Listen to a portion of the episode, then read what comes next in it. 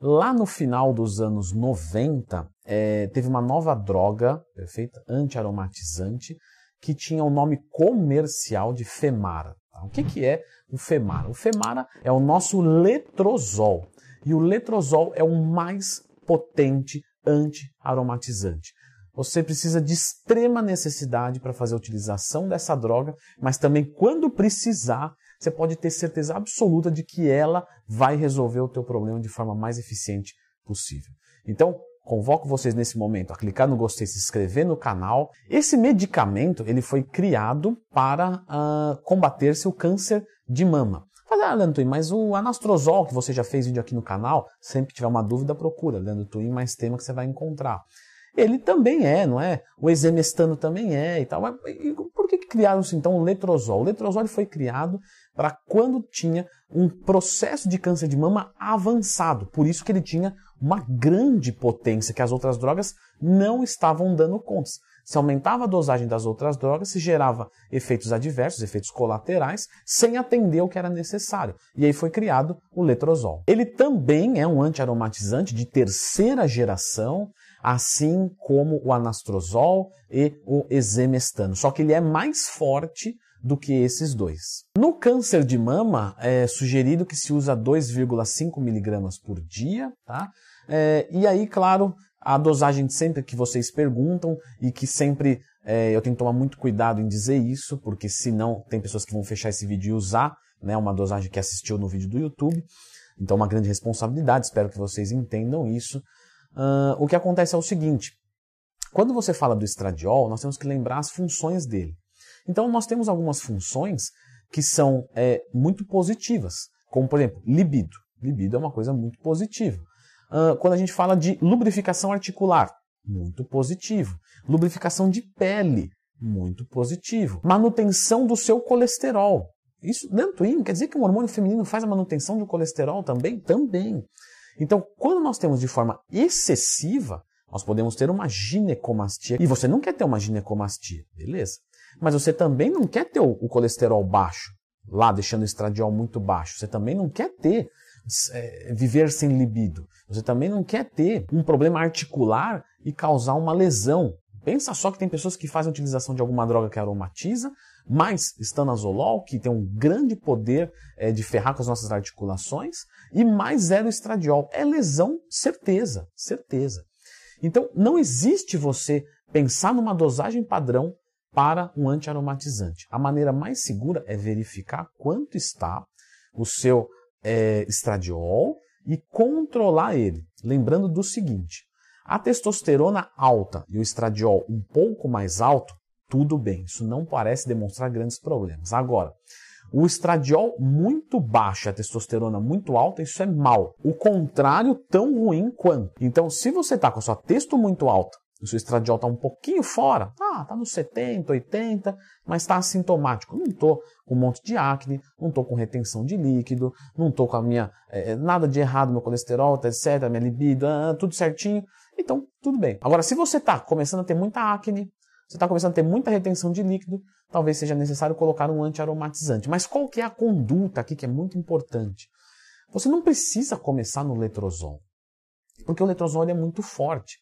Então, se eu sei que eu vou fazer o uso de esteroide anabolizante e alguns indivíduos simplesmente é assim, tá? Alguns indivíduos é, tendem a crescer o estradiol pela quantidade de droga colocada mais rápido do que outros, em maior quantidade. Isso é genético, basicamente falando, faz parte do DNA. E eu vou usar um ciclo muito agressivo, beleza, eu colocar o letrozol ou esperar dar ruim para colocar o letrozol. Isso vai depender da experiência do fisiculturista que está usando.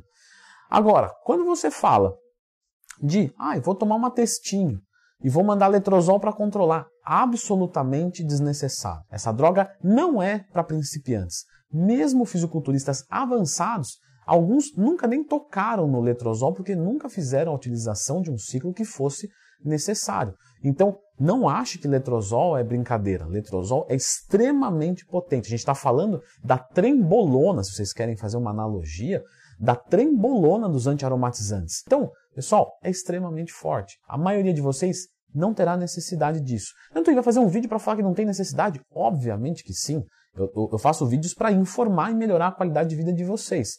Então, se você estava pensando em tomar para um ciclo fraco e você não toma agora, esse vídeo foi extremamente útil para você não gastar dinheiro à toa, não ter colateral, etc. Vai buscar outro antiaromatizante. É extremamente comum pessoas que utilizam o letrozol e erram na sua quantidade ter uma grande sensação de fadiga. Ah, mas eu tô com o carbo baixo, eu tô em cutting, eu tô fazendo muito cardio. E pode até ser que isso seja somado, beleza? Mas o estradiol muito baixo causa uma fadiga intensa. Então, se você está usando o letrozol e está sentindo alguns desses sintomas, ainda que o ideal seria você tirar um exame para ver como que está a sua quantidade de estradiol, se estiver muito abaixo de 20, precisamos corrigir isso, descontinuando o medicamento.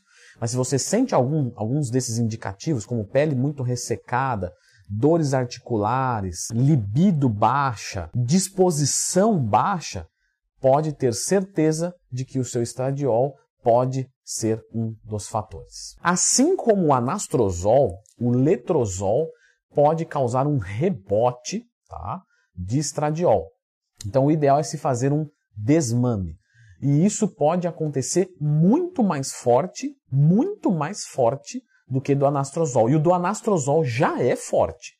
Então, extrema cautela na hora de descontinuar o letrozol.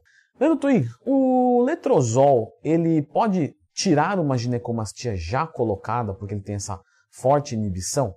Pessoal, já vi alguns casos, tá, na minha vida, onde o uso de antiaromatizantes, até mesmo tamoxifeno, é, causa diminuição da glândula, uma regressão, mas isso ainda é algo muito mais empírico do que é, academicamente falando. Então, garantir que o letrozol pode melhorar uma ginecomastia já instalada, não existe essa garantia, tá? Não existe. Agora, já viu algum caso, algum relato? Sim, já vi. Mas a utilização dele, novamente. Pensa assim, ó, se o estradiol está alto e você usar ele, já pode reduzir você se ferrar. Agora imagina você que está aí natural e quer usar só para reduzir a sua, o tanto que você pode se ferrar. Então, obviamente, não faça utilização por conta própria. Não indico. Além do mas nenhum medicamento é para se utilizar. Isso, nenhum é. Mas esse é o reforço que não deve ser. Caso for fazer a utilização do letrozol, é, como eu disse, com orientação, é, se não uma sugestão, obviamente, converse simpaticamente com o seu médico, caso ele não queira passar exames de sangue frequente para acompanhar a quantidade de destradiol na corrente sanguínea. Não é adequado que fique menos de 20 e ah, mesmo que ele tenha uma grande é, né, um bagagem de conhecimento do uso do letrozol, tem que tomar muito cuidado porque cada corpo responde realmente de uma maneira. E se ficar muito baixo, não é, é adequado. Particularmente, eu acho o letrozol um antiaromatizante muito arriscado de utilizar, e se você cogita utilizar ele, é porque realmente você está com um problema muito grave de estradiol alto, muito emergencial, tem que cair. Senão, os outros com certeza já vão dar conta. Sendo muito é, cortês aqui, tá? Sutil, não me entenda de forma agressiva. Mas se você veio até aqui, letrozol, e está procurando utilizar isso num ciclo de esteroides anabolizantes, e você não é um fisiculturista, muito provavelmente você precisa de um pouco mais de conhecimento. Eu estou sendo sutil, tá? Então eu vou deixar você com a indicação desse vídeo aqui, que nesse vídeo eu peguei 41 dúvidas tá, de vocês sobre ciclo de esteroides anabolizantes, protocolos competitivos e respondi, tá? Então assim, conhecimento nunca é demais. Talvez ali se um ou dois itens eu falar e já valer para você, já valeu o vídeo porque saúde não se brinca. Então fica com esse vídeo aqui.